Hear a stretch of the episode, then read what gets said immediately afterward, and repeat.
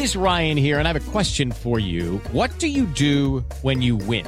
Like, are you a fist pumper? A woohooer, a hand clapper, a high fiver. I kind of like the high five, but if you want to hone in on those winning moves, check out Chumba Casino. At chumbacasino.com, choose from hundreds of social casino style games for your chance to redeem serious cash prizes. There are new game releases weekly, plus free daily bonuses. So don't wait. Start having the most fun ever at chumbacasino.com. No purchase necessary. VGW Group. Void were prohibited by law. See terms and conditions. 18 plus. Parto normal ou cesárea? Pode cama compartilhada? Meu Deus, o que são picos de crescimento? Puerpério, privação de sono, amamentação e tanta gente dando pitaco. No pacote da maternidade tem muito amor, muitas perguntas e muitos, muitos desafios. Eu sou a Andressa Rosa e te convido para falar sobre tudo isso no Se Liga Mãe. Está no ar mais um episódio do Se Liga Mãe, aqui na Jovem Pan. Se você tá me ouvindo pela primeira vez, eu sou a Andressa Rosa, eu sou mãe da Malu e tô aqui na Jovem Pan pra gente conversar, pra gente desabafar, pra gente rir muito com esse universo maravilhoso que é a maternidade. Se você não me segue no Instagram ainda, me segue lá, arroba Se Liga Mãe, porque é lá que a gente conversa, é lá que eu sempre tô perguntando pra vocês sobre os temas que a gente vai conversar nos podcasts. Lá tem interações diárias. Eu tô sempre é, dando uma atenção especial para vocês lá. Então, assim. Eu tenho muito orgulho de dizer que esse episódio vai render muito. Tem muita coisa boa, porque eu tenho uma convidada muito especial aqui do meu ladinho. E eu vou falar o, o nome, o apelido dela, vocês já provavelmente vão saber. Ela é a fada sensata, sem defeitos, mais maravilhosa desse Brasil, a Pisci Pamela, do podcast Coração Peludo. Ai, fã, que Ai, bom ter Deus, você agora aqui. estou assim, flutuando. É a nossa fada sensata, sim. Tudo bem, fã? Querida, que delícia estar aqui, coisa boa. É, acho que os, os podcasts precisam se unir mesmo. Ai, eu tô adorando esse É, crossover. Quem não conhece, né, o, o, o meu, nosso podcast, Uhum. Coração Peludo, aqui da Jovem Pan, que eu falo sobre relacionamentos, comportamento, vida do casal, vida de quem quer, quem quer se tornar um casal, quem não quer se tornar um casal, enfim. É, eu sou uma psicóloga, uma mulher que tenta ser feliz de todas as maneiras e que lida com as suas adversidades. Sou especialista em relacionamentos, que é um, o vulgo terapeuta de casal e família. e adoro falar, comunicar comportamento, relacionamentos, as tramas aí que vivemos dia a dia. E você conhece mais o meu trabalho através do Instagram, arroba psi. Pamela, no Facebook Pamela Magalhães Psicóloga e no YouTube você coloca lá Pamela Magalhães Psicóloga, você vai conhecer bastante do meu trabalho, espero que goste. Gente, olha, se vocês não conhecem o Coração Peludo ainda, eu não maratonei porque eu acompanhei semana a semana, fiquei ali na expectativa, sabe aquela ansiedade que a gente fica pra receber a notificação de que o podcast chegou? Era eu, mas você tá me ouvindo agora já pode maratonar, porque todos os episódios da primeira 12. temporada, os 12, já estão disponíveis em todas as plataformas, na plataforma da Jovem Pan, no Spotify, no Deezer, onde você quiser, você iTunes. encontra. Não tem desculpa. É isso aí. Não tem desculpa, ó, é lição de casa, porque tem muito conteúdo legal pra vocês. Você sabe que eu, fa eu faço o podcast, depois eu escuto. E eu aprendo com aquilo que eu escutei, porque eu falo que é, às vezes baixa um santo, né, na hora que você tá falando. Aí você fala assim: caramba, deixa eu, deixa eu absorver pra minha vida. Porque não é que eu tô falando só pro outro, eu tô falando pra mim também, com Exatamente. certeza, né? Você, não tem- se ouve? Nossa, E, Nossa. e rola essa sensação mesmo de construção Total. diária. Eu tenho essa sensação. Não, quando você tá falando, né? Você tá falando, tá se desenvolvendo e tá acontecendo. É isso aí. isso. E o tema de hoje é muito especial. A gente vai conversar sobre todas as idealizações da maternidade para te dar uma pitadinha mesmo de maternidade real, porque eu acho que a gente tá cansado, né? De todos esses padrões, de todas essas pressões que colocam na nossa cabeça. É, a maternidade é realmente muito mais desafiadora quando a gente tem essa parcela de culpa, de pressão e, e- e não consegue tomar as rédeas da nossa história. É muito mais desafiador. E eu acho que a gente está num movimento bem bacana de falar um pouco mais abertamente sobre todos os perrengues perrengues que a gente passa, exatamente para acabar com todas essas idealizações, porque é, eu fico imaginando como era antigamente, no tempo dos nossos avós, das, das, das nossas bisavós. É, é, devia ser muito difícil conviver com tudo aquilo, guardar dentro do peito, porque era a coisa certa a se fazer. Então você É. vivia sofrendo, você passava por uma depressão pós-parto. Tem um caso na minha família que isso aconteceu, Pan. É, uma, uma mulher da minha família passou pela terceira gravidez e sofreu. Ela não queria essa terceira gravidez e passou por uma depressão pós-parto. E ela só descobriu que ela passou por essa depressão pós-parto conversando comigo. Porque ela foi falando de tudo que ela sentia na época. E eu falei: Meu Deus do céu, você com certeza passou por uma depressão pós-parto fortíssima, por tudo que você está me contando. E, e olha só, que coisa de louco, você nunca conversou sobre isso com ninguém. E aí no, é, é, desabou, né? Por entender que, poxa vida, eu não precisava passar por isso sozinha, mas eu passei. Era muito mais difícil. Eu acho que a gente está vivendo esse, esse momento de conversar, de dialogar. é, e que bom que a gente tem esses espaços, né? Eu queria entender um pouquinho, Fã, o que, que você recebe no seu consultório, assim, sem expor, né? Porque a gente sabe da ética. Mas eu imagino, te- tem vários cenários nas minhas redes que eu recebo bastante sobre essa idealização da maternidade, sobre a diferença da, da, da realidade. O- tem, muita, tem muitas mulheres que te procuram. Eu acho que até hoje, você falou um pouco lá da época da vovó, da Bisa, mas eu acho que eu fiquei pensando aqui o quanto eu acho que hoje mudou. Mais ou menos, eu acho que a linguagem muda, talvez, da forma de expressar, mas por mais que a gente fale, eu acho que não fala o suficiente. Não fala. Eu acho que a sociedade ainda tem uma forma de funcionar, um- uma maneira até estereotipada para lidar com alguns assuntos. É, a maternidade ainda tem um apelo e uma forma de ser expressada e de ser colocada, aí eu falo pela, pelos nossos núcleos mais íntimos, né? Tanto dentro da família quanto é, estendendo para as amizades, para o social, em que precisa se mostrar muito só o, o belo, o bonito, o incrível, o perfeito. A vida da blogueira do Instagram. É, e eu acho que há uma autocobrança grande de todos em ter que, de alguma forma, corresponder a essa expectativa. É, acho que desde o momento, inclusive, assim, antes, né, é, no momento em preciso ter um filho, depois é, é, este filho precisa vingar, né? Então eu vejo, por exemplo, você perguntou o que, que chega no consultório. Casos de mulheres, claro, que querem engravidar ou que estão se questionando quanto a isso.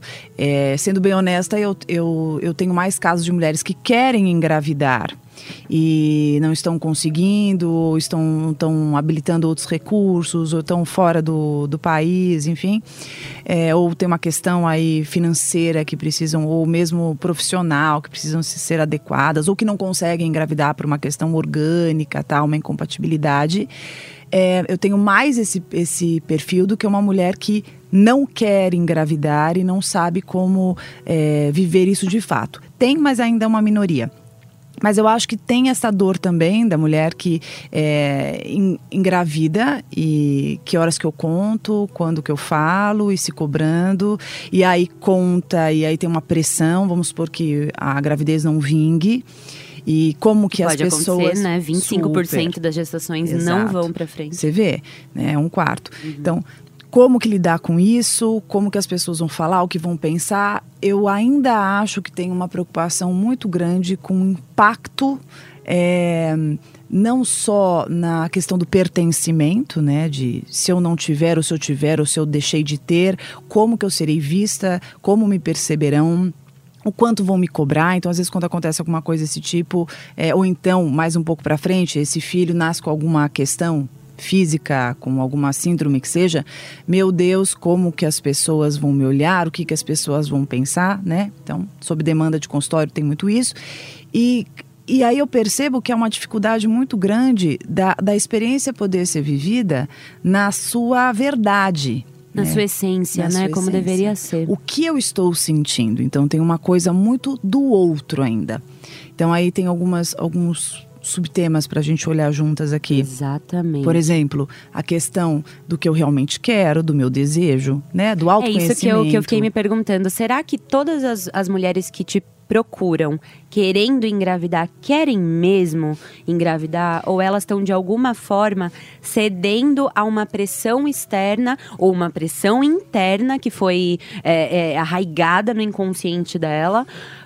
Para exercer essa maternidade, será que se ela pudesse realmente escolher com, com vontade essa maternidade, será que ela escolheria? Então, quando você fala disso, a gente obviamente não precisamos mentir aqui para as pessoas, nossos ouvintes, que a gente conversa antes, né, bastante para entender um pouco do que a gente vai falar. Quando você coloca essa temática, o meu primeiro pensamento é assim. É, neste momento que estamos no- na atualidade da contemporaneidade, né, se dá para falar isso, como que como que esta mulher, né, ela conseguiria ter tão limpa esta certeza, né? Eu acho que há uma influência de todos os lados. É muito difícil saber se eu quero ou se eu não quero. É, por quê? Porque eu quero, eu tenho certeza que eu quero, mas se eu analisar mais profundamente, eu vou ver que eu tenho uma corrente de influências imensas. É difícil Ah, eu- ser uma tábula rasa, né? Exato. Ah, eu não quero. Então, assim, também é difícil eu me despir de todas as culpas de um posicionamento que ainda, no momento que nós vivemos, é visto, e a gente não pode ser hipócrita nesse sentido, de uma maneira bastante é, delicada e hum, preconceituosa por muitas pessoas, porque quebra um padrão ainda que nós temos culturalmente. Então, eu acho que é uma questão que envolve um autoconhecimento, Andre- Andressa, assim, gigante para a gente verdadeiramente se conhecer, perceber assim aonde cabe esse filho para mim, é, se eu tô realmente preparado para ter. Ah, eu nunca tô preparada, não sei, mas eu, eu tô preparada para viver o despreparo. Sim. Né? Então acho que são essas, essas particularidades que, que eu vou entender a maternidade. O que eu costumo dizer, que às vezes as pessoas torcem o nariz, é que assim. Toda mulher vai ter que entrar em contato com a maternidade, mesmo aquela que não queira vivê-la. Sim, Porque faz parte do universo, faz parte do nosso corpo. É uma possibilidade, né? Se você pensar como o corpo funciona, ele está funcionando, ele está acontecendo, Se- é, sendo, sendo fecundado aqui ou não, né? Sendo Exatamente. exercitado nesse aspecto ou não. Então, acho que é um ponto que a gente tem que acessar. E quanto mais a gente conseguir lidar com esse tabu, melhor para o nosso eu. Para que eu me integre e me desenvolva, mesmo que eu escolha não ser mas que eu passe por esse lugar sem negar todas as suas, as suas questões, adversidades, possibilidades. Possibilidades, é exatamente isso. Um, teve- é, quando eu perguntei no meu Instagram sobre as idealizações, né? Da maternidade, alguns cenários me, me, me apareceram e eles estão muito é, relacionados com o que você estava comentando agora há pouco. A primeira idealização que apareceu para mim é, foi a idealização da mãe perfeita que vem cercada de culpa, né? Eu, eu, é, eu, falando por experiência própria, eu fui uma grávida perfeita. Então eu tinha na minha cabeça que eu seria a mãe ideal, sem nenhum problema, sem nenhum defeito. A mãe que nunca perde a paciência. É, a, a mãe que tá 115% disponível. Que não sente saudade da vida antes do- dos filhos. Quando a Malu nasceu, eu falei, ué, cadê essa mãe perfeita que eu idealizei na minha cabeça? E aí veio a culpa e a frustração. Poxa vida, eu não sou essa mãe. Mas será que essa mãe existe? Será que essa, essa mãe estava na minha cabeça? Será que alguém colocou essa mãe na minha cabeça? Isso aparece muito pra mim nas redes sociais. Poxa vida, eu era uma mãe perfeita quando eu, quando eu estava grávida. Meu filho nasceu, eu descobri que. E agora? Acho engraçado porque a mesmo quando você fala mãe perfeita, pensamento que me vem é que a perfeição ela é uma palavra bem peculiar de acordo com o que eu entendo como uma perfeição. Quando eu quando eu penso sobre perfeição, eu estou fazendo automaticamente uma correlação com tudo que eu vivi, tudo que eu quis, tudo que eu esperei, tudo que eu tive, tudo que eu acredito que eu devo ser e acredito que sou. A partir do momento que eu me deparo com a minha perfeição se desconstruindo, eu acho que tem aí uma mãe se construindo. Porque a perfeição ela é um desenho e com embasamento completamente idealizado, projetado, mas não real. E quando você, dentro de todas essas questões, você se desconstrói, começa a se formar, então percebe, por exemplo, que você é uma mãe que às vezes fica brava. Você é uma mãe que às vezes se irrita, que às vezes perde a cabeça, que às vezes está cansada, que em muitos momentos está apaixonada, em alguns momentos você está triste. E isso é ser de verdade. E a gente esquece que um filho ele não precisa de uma mãe perfeita. Ele precisa da mãe que é a mãe dele. A mãe do jeito que ela é. Eu sempre falo da mãe possível. Isso. A mãe possível. Isso. Basta. Porque um, essa necessidade de estar, eu vejo hoje, né, com as redes sociais, com um monte de blogueira, com um monte de gente falando o que você tem que fazer, o que você não deve fazer. E olha, faz assim, faz assado. E aí eu tava hoje, outro dia, essa semana, né, com um casal lá no consultório, e uma briga porque foram no pediatra né? Acho que quem está escutando sabe essa história. Oh, o cenário, vê Não se é? se identifica aí. E aí, e aí o pediatra, o pediatra falava uma coisa e a mãe falava assim: "Não, porque eu vi no Instagram da fulana que não é assim". Ah, eu vi no Google que é assim. Eu vi no blog blá blá blá que é assim, assado. E aí o parceiro começou, né, o pai começou a ficar en- encucado e incomodado do tipo, escuta, a pediatra tá falando aqui, vamos escutar? Então eu estou dizendo assim, eu acho que tem uma, uma necessidade, uma, uma exigência de si mesmo, de ser tão perfeito, de ser tudo tão redondo, né? Ai meu Deus e tal. E o que a gente precisa entender é que esse desenvolvimento, né, quando nasce uma criança, também nasce uma mãe, também nasce um pai. E talvez ex- existam aí, assim como no nascimento a gente tem tantas, eh, tantas adversidades que possam acontecer, nesse desenvolvimento também. Né? Então, nem toda mãe vai amadurecer tão rápido quanto ela acredita que deva acontecer, nem todo pai tem as suas dificuldades, né? A gente pode ter aí mães prematuras, a gente pode ter pais aí eh, com uma dificuldade muito grande de assumirem esse papel. Tem gente que talvez não consiga assumir nunca, tem gente que tem as suas características na hora que, que, que estão vivendo aquele lugar, não, não se reconhecem. Mas como assim, tal? Lembrando, gente, que assim, o que nós tivemos na nossa história, né? A mãe que você teve, né? A mãe que eu tive, o pai que tivemos, enfim, tudo isso vai influenciar muito nesse nosso momento. Porque às vezes é aquela história, né? Você quer dar tudo que você não teve, você quer fazer uma reparação. Exatamente isso. Ai, meu Deus, eu não posso. Minha mãe era uma histérica, minha mãe gritava. Eu não, eu vou fazer. E no final você se vê, por exemplo, perdendo o controle e, e se desespera.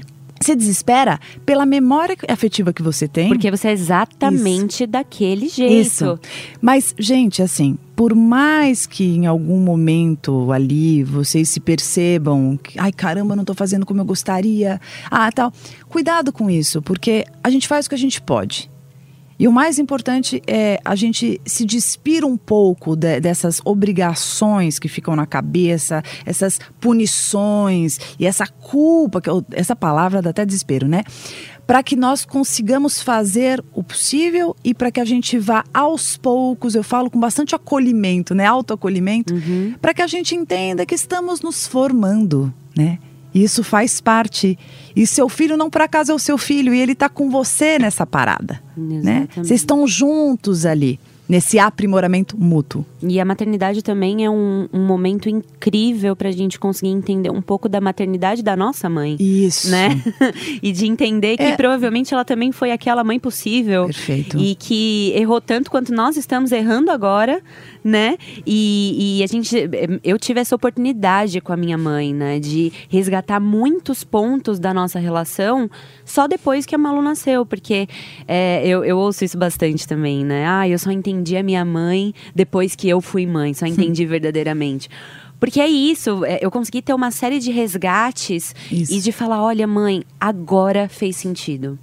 Agora fez sentido o que você fazia. Eu me emociono de, de falar isso, né? Porque é, é, a gente tem a possibilidade, inclusive, de entender uma maternidade que foi tóxica, o que a gente pode mudar, ou de uma maternidade que foi a maternidade possível e como que a gente pode resgatar e reconstruir Isso. essa relação. Se você me permite, quero fazer um- uma, uma ressalva aí de extensão dessa Com questão. certeza.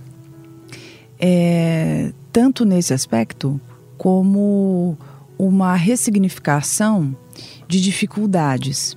Então, por exemplo, na hora em que você se torna mãe ou que você se torna pai, você também tem uma possibilidade de entrar em contato com algumas sombras. sombras importantes que talvez tenham ficado ocultas durante muito tempo. E aí, naquele momento, você talvez se veja com muitas dificuldades de exercer determinado papel, até por não encontrar modelos hábeis para isso. Porque quando você teve uma mãe suficientemente boa, quando você teve um pai suficientemente bom, e você será mãe ou será pai, é, inconscientemente você já tem um embasamento. Você tem aí um modelo inspirador. Uhum. Quando você não teve isso de uma forma suficiente, de uma forma realmente salutar, saudável, equilibrada, nesse momento você pode ter uma insegurança intrínseca importante que possa te causar uma espécie de medo, de fobia, de insegurança. Porque é como se a sua cabeça desse um nó, um medo de reproduzir, uma, uma, uma rejeição a esse papel. Por isso que muitas vezes você tem a fuga do homem e muitas vezes você tem as depressões na mulher, né? Então você tem, não que o homem não possa ter a depressão, não é isso, uhum. mas é, até por uma questão cultural, muitas vezes você tem esse homem que foge desse papel, então, por exemplo, não entra em contato, é, ao invés de ficar em casa, sai o tempo inteiro, então o mesmo abandono no lar, e a gente tem aqui, enfim, o braço aí das separações, e da mulher você tem a depressão, que, que também é uma fuga daquele lugar, pelo desespero de não saber como lidar com aquele papel, com todas as adaptações e, e modificações que acontecem, tanto físicas quanto psicológicas. É, é, é, muito bom você tocar nisso, né? Porque o, o, a, o segundo ponto de idealização que eu, que eu coloquei aqui, que eu recebi nas minhas redes, é, que está muito atrelado ao um, um, um porpério avassalador e uma depressão, uma possível depressão pós-parto, são as idealizações com o bebê. Isso. As idealizações sobre como eu esperava, desde de coisas do tipo, eu queria muito ter uma menina. E nos ultrassomos apareceu que era uma menina e quando nasceu era um menino. E uhum. agora, o que, que eu faço? E aí tem uma sociedade inteira em cima de você falando que é importante ter saúde, que você não pode se sentir assim, que absurdo. Tanta gente querendo engravidar e você aí é, triste porque não era do, do sexo que você estava esperando. É uma idealização. E outras idealizações também de, ah, eu queria que ele tivesse os meus olhos, queria que tivesse a cor do meu cabelo. A gente projeta, né, aquela figurinha do, do Ele não do tem o rosto que eu imaginei, Não né? tem o rosto. Uhum. Meu Deus do céu. A, a Malu nasceu completamente diferente. Eu não tive esse instinto materno que eu vi. É, eu, eu, projetei uma coisa, e quando ela nasceu, eu falei, nossa, que diferente, né? Bem-vinda, filha. É. Coisa, ela né? não era nada do que eu imaginava. Ela não uhum. tem os meus olhos, ela não tem a cor do meu cabelo. Ela é a cara do pai. mas para algum, eu, eu lidei com isso numa boa. Para mim tava tudo certo, mas para algumas mulheres isso é realmente uma questão. E elas são muito julgadas, né? elas não conseguem acolher esse mas sentimento. Você sabe o que é engraçado? Primeiro, pra gente entender e dizer que é normal. Acho que tudo é que normal, você está falando né? é normal. Porque eu costumo dizer assim: a minha idealização, a minha imaginação é minha. E por ser minha, ela parte dos recursos que eu tenho. Então, obviamente que quando eu penso num filhinho que está na minha barriga e eu tenho ali uma ideia bem, né, bem distante do que possa ser esse rostinho, dos detalhes e tal, eu vou fantasiar. Não tem como não. Ai, não tem expectativa. Gente, por favor, né? Não tem expectativa. Ah, o importante claro é ter saúde, ter, meu Deus. É óbvio que, vai que a gente ter. sonha. Gente, tem, né? Eu acho que, claro, que você quer que seu bebê seja lindo, você quer que seu bebê seja saudável, você quer, né? Eu acho que não tem erro nenhum essa história de desejar e querer. É, lógico que sim. A gente idealiza para tudo, não vai idealizar pra com o filho? Exatamente. e o filho, quando tá na nossa barriga, ele, ele é uma extensão do nosso corpo. E nós temos um controle nesse lugar absurdo, né? Onde a gente vai, ele está lá. Então, durante é, oito, nove meses, ele está aqui dentro da gente. A partir do momento que esse filho nasce, por isso que eu falo que é uma ruptura de um cenário. E, e dependendo da personalidade desta mãe, a gente tem várias formas de se viver este rompimento de uma situação. Porque aí você percebe que, que a- por mais que haja uma dependência muito grande, é uma dependência que não está grudada em você, é uma pessoa que não está grudada em você. Não tem mais o cordão. Isso, então você quer que pare de chorar na hora, não vai parar. Você quer que não acorde à noite porque você está muito cansado, vai acordar. Porque acho que é o prime a primeira experiência de que, oi, você não está controlando, Uhum. né? E isso, dependendo de como esta manhã é, pode ser desesperador. Porque assim, eu não consigo conter, mas o bebê que eu imaginava era bonzinho, né? Ia ser um bonequinho. E não é. Então, acho que tem também essa questão do A controle. idealização dos rituais, né? Isso, Ele vai de- dormir a noite inteira, ele vai mamar muito né? bem. É, e você faz parar e não para, e você não, não quer que sofra e tá com cólica. Então, acho que começa essa história de perceber que, ó, tem uma vida própria ali, um prenúncio de vida própria que a gente tem que é realizar. um ser humano, não é um, Um boneco. ser humano. E isso parece óbvio falando, mas na prática. Não é, não é, É, pra- muito é. diferente. É muito diferente. E a questão da idealização do rostinho, se, é- se é- vai ser saudável, se não, se, né, se vai ter todos os membros do jeito que imagina. Quando, quando é saudável, é muito mais fácil. Quando tem alguma questão, mexe sim com toda aquela idealização. E precisa se passar, isso que eu quero deixar autorizado aqui para as pessoas que estão escutando, que essa dor é normal. E real, É né? real. Real. Gente, é, é polêmico falar disso, mas ninguém quer que o filho nasça com uma questão. Exatamente. Ninguém quer, ninguém deseja, ah, eu quero que meu filho nasça com uma deficiência. Gente, isso é uma hipocrisia. Ninguém quer. Então, quando acontece, isso não quer dizer em nada que não será amado. Uhum. Tem nada a ver em não ser amado.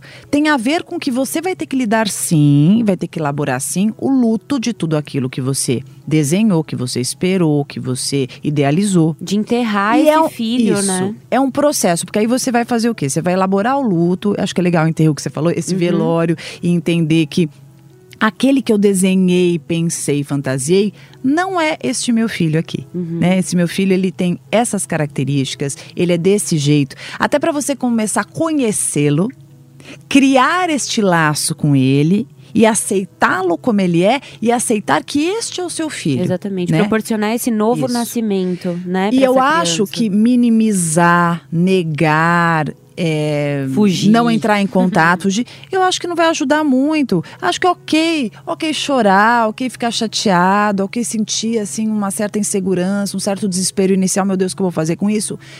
Eu valido todas essas suas emoções, porque eu acho que faz parte. Né? Um não foi tempo, um né? desejo. Por um mas é- é um processo. É um É um processo. processo. Assim como numa, numa, claro que numa dimensão muito menor, quando você falou, tem muitas mães que imaginam, né, uma, uma cor de cabelo, de olho, um jeito do rosto, e é um outro totalmente diferente. Numa dimensão menor, tem-se também essa, essa percepção e esse reconhecimento desse filho como ele é e não como eu desenhei e idealizei. Não é que você não pode sentir nada. Você pode sim. Gente, tá tudo bem. sente. E assim, poder. É, é, é, é muito engraçado quando eu falo a, da autorização. Eu não Uhum. tô dizendo que você tem que sair falando, gritando pra todo mundo, escrever no Instagram, no Facebook. Não é isso. É pra si mesmo. É.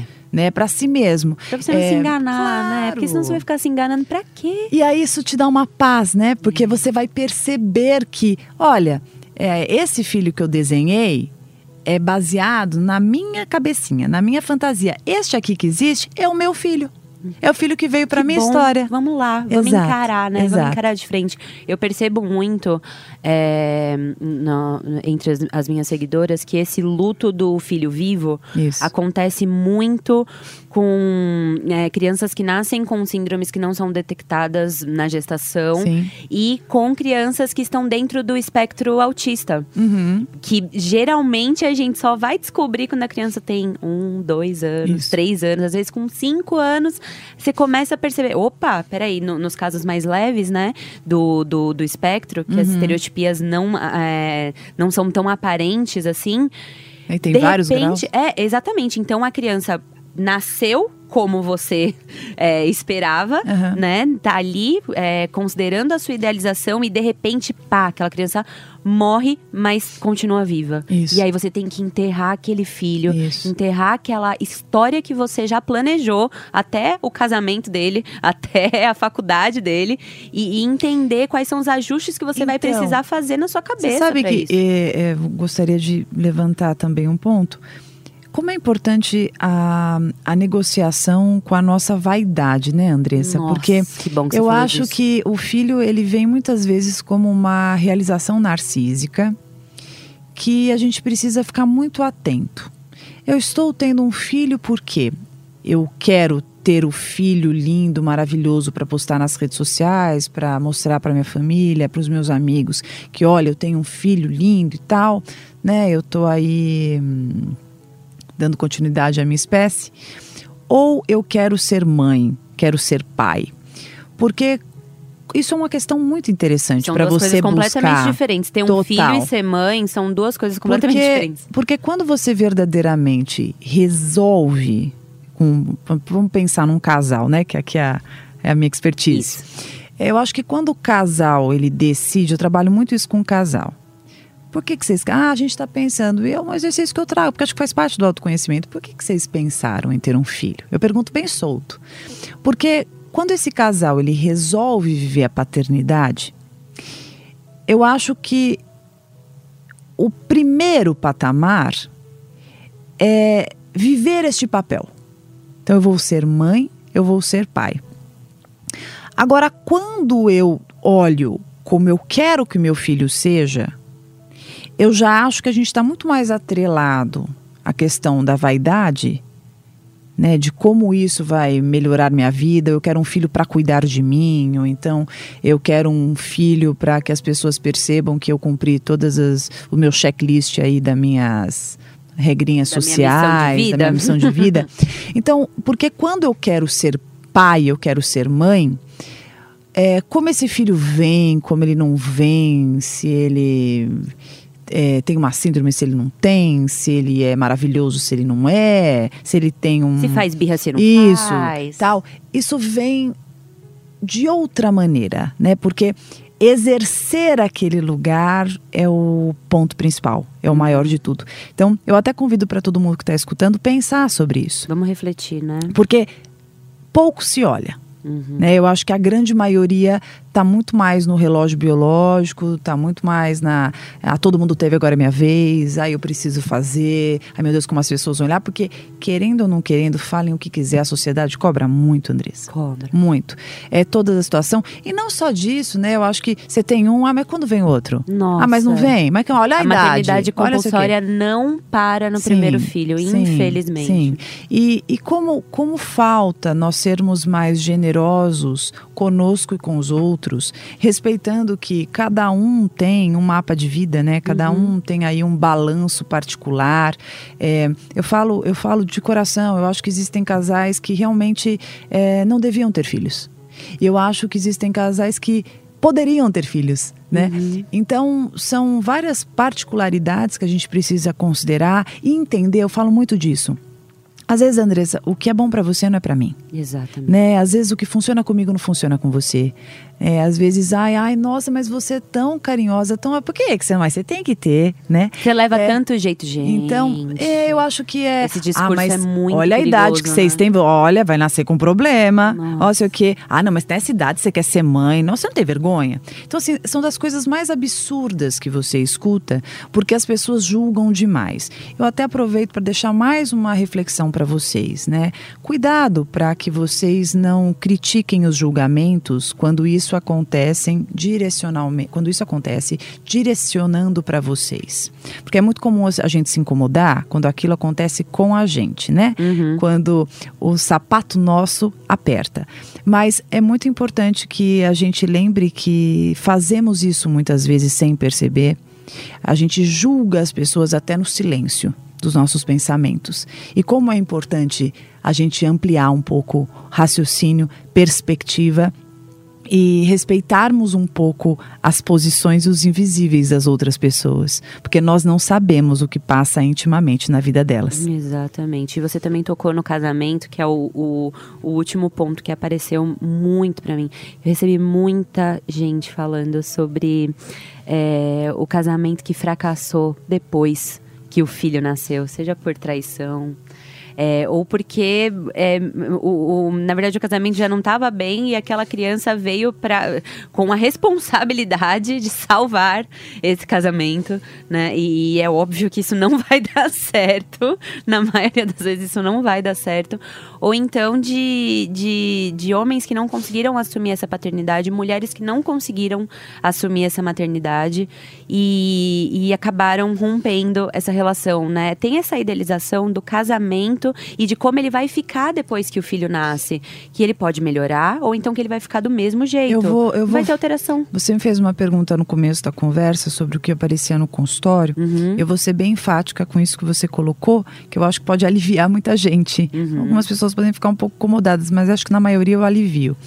É, o incômodo é bom. O fala. filho, o filho, ele nunca vai destruir um relacionamento. E um filho nunca vai salvar um relacionamento pelo fato de que isso não é responsabilidade de um filho. Uhum. Então, a sua relação terminou, não foi pelo filho. Se você fala isso para as pessoas ou se você fala isso para você, mude o seu discurso, encare a sua realidade.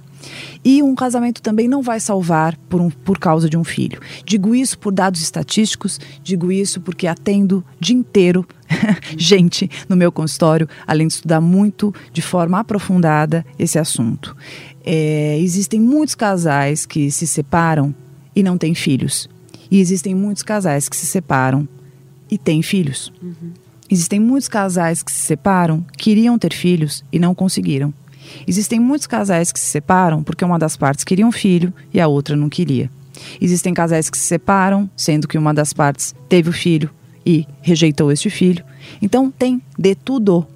O mais importante é que um relacionamento do casal, o relacionamento do casal, as dificuldades de assumir um lugar, de não assumir, de rejeitar, de querer, de ter ciúme, de ter resistência, isso é particular de cada um. Isso não é do filho. Tirem este peso das costas do filho. Não é justo, é, com ele. É injusto é, a gente colocar isso na criança, Isso. porque o papel dele é de filho. Isso. Né? Então, assim, eu quero muito, assim, uma campanha que desmistifique essa história, gente. Tirem isso das costas do filho. Se você é daquelas que fica falando, ai, meu casamento não aguentou o terceiro filho, ai, porque eu não engravidei, ah, porque engravidei, para com esse papo. A responsabilidade é de vocês. Total. A relação não deu, não, não deu certo, ou melhor, deu certo tanto que, o tempo que deu, porque foi assim que aguentou. Esses eram os recursos que haviam. Então, existem questões de generosidade, de empatia, de resiliência, de flexibilidade, de tolerância, de maturidade, que são vários, várias questões e características particulares de cada indivíduo envolvido na relação. Vamos deixar os filhos fora disso, por favor. E traição, Pam? Fala pra mim, é possível perdoar uma traição ah, perdoar? por causa Achei que você ia perguntar se filho? tem, tem muita. Então, por causa eu já tiro, né? eu sou a primeira a tirar por causa. Essa, Poxa, mas meu isso- bebê é É, pequeno. isso é um E papo, aí? pelo amor de Deus. Eu acho que não é por causa do filho. Eu acho que talvez exista uma dificuldade deste casal lidar com a situação de terem tido um filho. E querendo ou não, quando a gente pensa é, no, no período, no período da gestação, no perpério, acho que a sexualidade, ela, ela obviamente, ela passa por um reequilíbrio, por reajustes. Então tem aí tempos e tem situações e tem procedimentos e tem comorbidades associadas. Então, obviamente que a gente não pode fazer um paralelo de ficar comparando com antes, né? Gente, é uma situação nova. Então, requer adaptação. Não vai Então, ser igual. Não vai. Vamos considerar, além de toda a questão emocional que eu vou falar aqui para vocês e psicológica, a gente tem uma questão orgânica. Então você tem hormônios, não dá, não dá para você ignorar isso. Você tem uma nova situação, você tem o estresse, você tem as tensões, você tem as expectativas, você tem é, qualquer tipo de questão que possa aparecer, por exemplo, mais ansiedade, você pode ficar com o seu humor mais deprimido. Então, é, a sexualidade do casal, ela precisa ir ali se adequando com bastante maturidade para esse momento. E sinto muito, seja seja o casal que for, se não tiver maturidade para conseguir lidar com essas modificações que fazem parte aí das fases relacionais, não vai conseguir ficar junto mesmo, tá? Então isso não tem nada a ver com o filho tem a ver com a dificuldade do casal em lidar com uma situação nova. E ressignificar a própria Isso. relação depois que essa criança chega na vida deles. Claro, é que nem, por exemplo, a gente fala muito, ah, mas separou porque engravidou e aí eles, vamos falar português, ah, não transavam? Ah, sei lá o quê? Porque tem muito isso, né? E a É, mulher, inclusive, é cobrada porque ela tem que transar, ela tem que ser boa, é, ela tem que ser a, a- a mulher perfeita, porque senão o cara vai procurar Então, fora. então, então, assim, é um pensamento super raso, Uhum. né? E a mesma coisa que você fala assim, ah, nossa, separou porque perdeu o emprego. Gente, tá bom, você fala da gravidez, quando uma pessoa perde o emprego, como fica a autoestima, como fica a maneira que essa pessoa se posiciona, como fica a admiração do outro lado, Uhum. como fica a sobrecarga. Ah, separou porque perdeu. Não, separou porque não conseguiram lidar com essa diversidade que aconteceu na vida. Então, é, querendo ou não, a inteligência, a capacidade da gente conseguir lidar com os percalços da vida, faz com que a gente consiga ter uma qualidade, uma durabilidade relacional. A gente não foge muito da ideia de que a, a, a possibilidade da gente conseguir ter estabilidade vai de acordo com a nossa inteligência emocional. Então, se eu não conseguir entender que nesse período a minha mulher está um pouco mais limitada fisicamente, por exemplo, teve uma questão, teve que ficar em repouso, poxa, não vai, não vai dar para a gente transar, é, sei lá, um mês, não sei. É, ou então na fase do perpério, lá, os 42 dias. Então, se eu não conseguir lidar com isso, então é sinal que eu não tenho construção ali de maturidade, então eu não tenho a capacidade de, de perceber, eu não tenho essa, é, essa generosidade até de compreender, né? essa empatia de compreender o momento do outro. Então, tudo que você está passando durante esse período, na minha visão, que se você tiver uma cabeça ali né, mais aberta, com uma, uma possibilidade de estar mais junto, por isso que eu falo que sexualidade é importante, mas a amizade é muito importante. É. Né? A cumplicidade é muito importante para viverem todas essas etapas de uma maneira é, muito mais gostosa, né? muito mais afinada, fazendo com que se entenda que trata-se de uma fase, não é de uma vida inteira. Né? Assim como uma doença. Fala-se tanto da maternidade. Ai, mas assim, ai, não conseguia transar porque tá. E se a pessoa tem uma doença? O casal não tem filhos. Um deles tem uma doença que limita, né? Eu trabalhei muito tempo com isso, então talvez as pessoas que estejam escutando nem conheçam, mas você tem muitas doenças que podem acontecer na vida. Nós somos seres humanos, somos, somos passíveis de e que possa exigir tratamentos e que você precise ficar mais debilitado, você fique mais debilitado, que você fique mais em resguardo. E aí a outra parte vai falar: "Ah, você não vai poder transar comigo? Então tchau". Exatamente. Então, se nós não Como conseguirmos se isso fosse lidar, tudo, né? então, então se a Ou gente fosse a razão, o motivo pra validar esse, esse Lógico. comportamento. Lógico, então assim, muito triste das pessoas que são imediatistas, que são egoístas, que não conseguem perceber que se trata de um período, Uhum. né? Que tudo, que todas essas situações elas é, fazem parte e que se a gente conseguir viver junto ali, né? Estamos junto aqui, estamos de mão da- mãos dadas vivendo cada fase, um apoiando o outro, entendendo que, poxa, isso aqui é para uma boa causa, né? Ah, mas que legal, né? Por exemplo, nosso filhinho, agora é um momento que eu tenho que ficar mais quietinha, é, até conseguir é, lidar com essas dificuldades da sexualidade. Poxa, eu não estou me sentindo muito bonita agora, né? Tô, minha libido tá atrapalhada. É, é, é aquela história, se eu não consigo me sentir, se eu não consigo me reconhecer, se a minha autoestima tá um pouco abalada, ou porque eu tive uma mudança do meu corpo significativa, ou então porque eu tô com os hormônios ali, né, em, em abundância ali, é, como fala? Então, quase em da ebulição, a flor da, a flor da pele, é, que, o, que a outra parte consiga compreender, que consigam conversar muito, Andressa. Eu acho que a comunicação, a conversa, o carinho faz uma diferença tão grande, né? E aí o casal consegue passar por, por isso de uma maneira muito mais tranquila e, ma- e um pouquinho mais pra frente, nossa, aí eles vão Aí nadar abraçadas É, largas. você, dá, você dá risada do que aconteceu, Com que essa é a melhor parte, né? E Une se- mais ainda. Une, une, com certeza. E se a traição, a crise, o desentendimento apareceram agora, né? Provavelmente já tava lá atrás, É. mas ninguém queria falar. É a sombra Eu- que você tá. que você comentou várias vezes aqui. É, desculpa, eu episódio, nem né? falei da traição que você perguntou, propriamente dita. Porque eu acho que tem. É um tema que vale a pena até a gente conversar em outro momento, que é muito grande, porque tem muitos tipos de traição. É. Eu acho que toda traição precisa ser analisada de acordo com o contexto. Você tem uma traição que ela é pontual em uma crise. Né? Então, assim, a gente fala, ah, porque estava grávida. Não, talvez existissem algumas questões antes, né? Talvez existissem desencontros desse casal, arestas aí, buracos e que essa traição coube por alguma razão. Então, de qualquer forma, eu acho que a ponderação de todo o contexto é muito importante. Dica fundamental: nunca enxergue uma determinada situação que acontecer isoladamente. Traz isso para todo o contexto. Analise histórico. Pensa um pouco como você está, como você estava, como a pessoa está, como ela estava.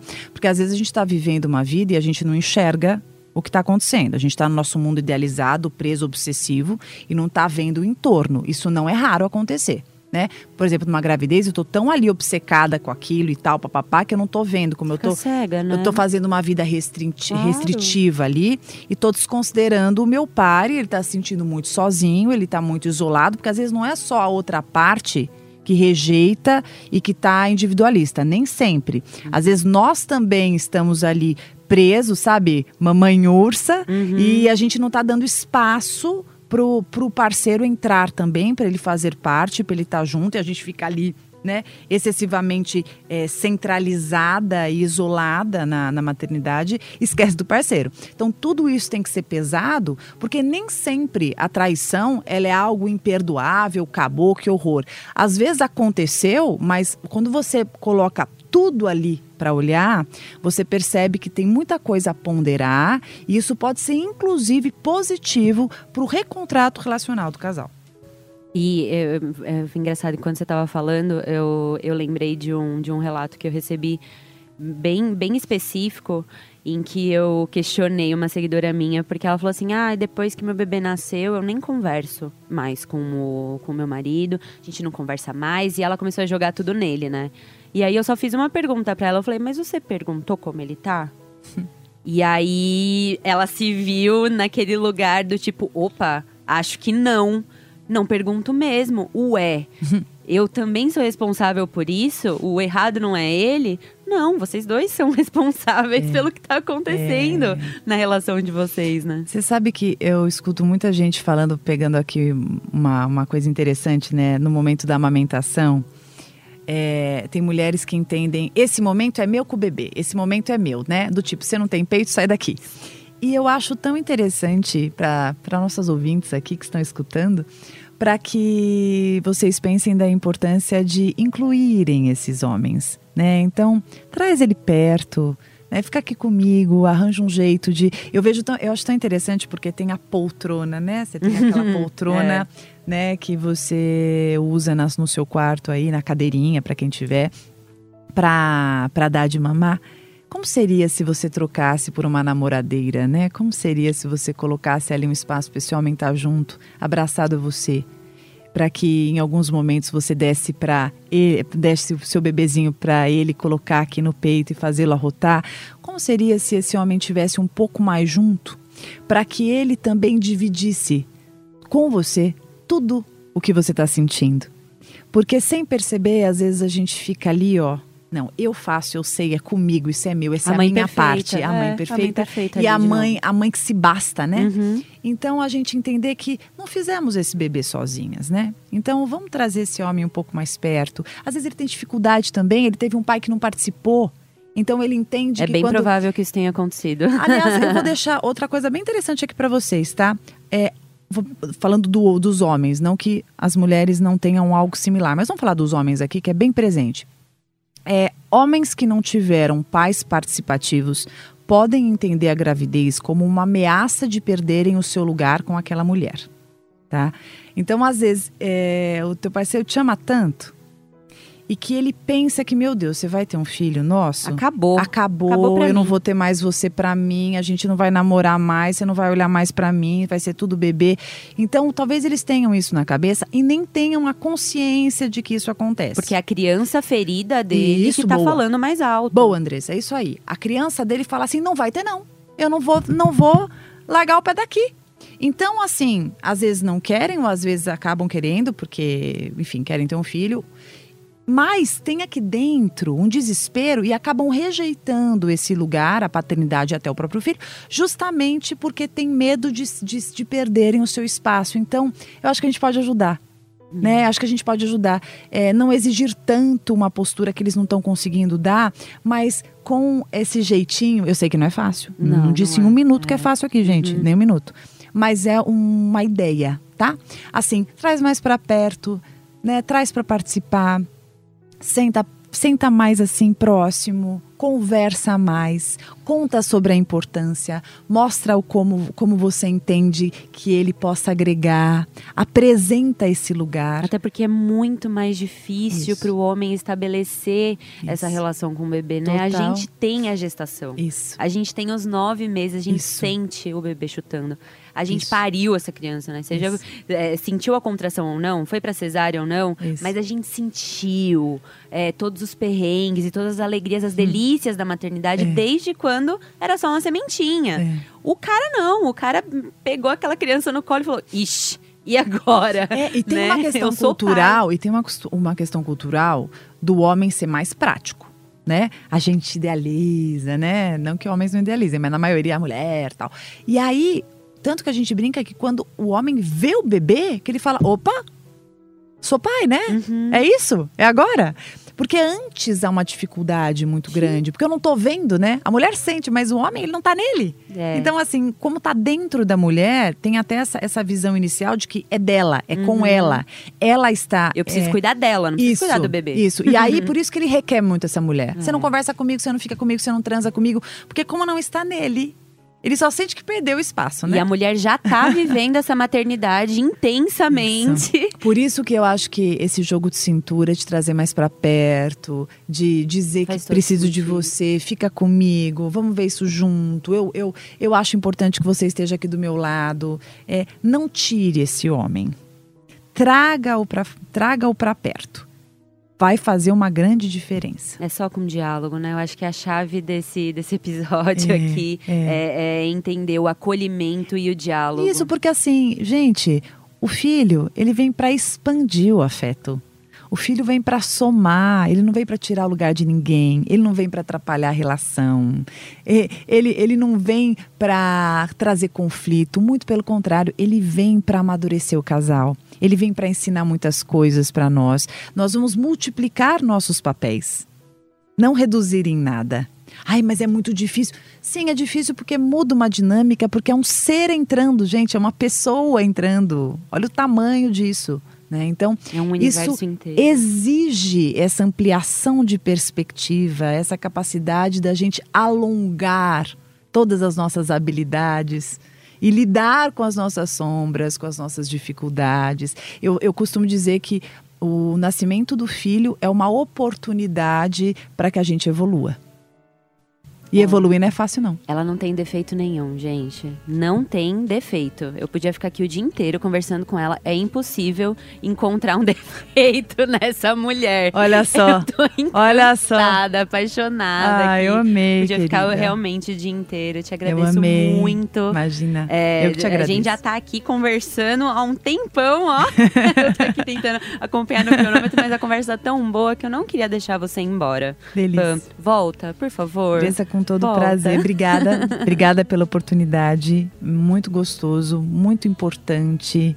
Eu acho que se a gente conseguiu aliviar ou mesmo fazer com alguém, com que as pessoas consigam ampliar ah, É. os pensamentos, a gente já conseguiu muita coisa. Com obrigada, de coração. Muito obrigada. Eu vou deixar os meus contatos. Por favor, deixe. É, se vocês gostaram aqui um pouquinho da minha linha de pensamento, essa é uma linha, tá, gente? Tem várias outras também.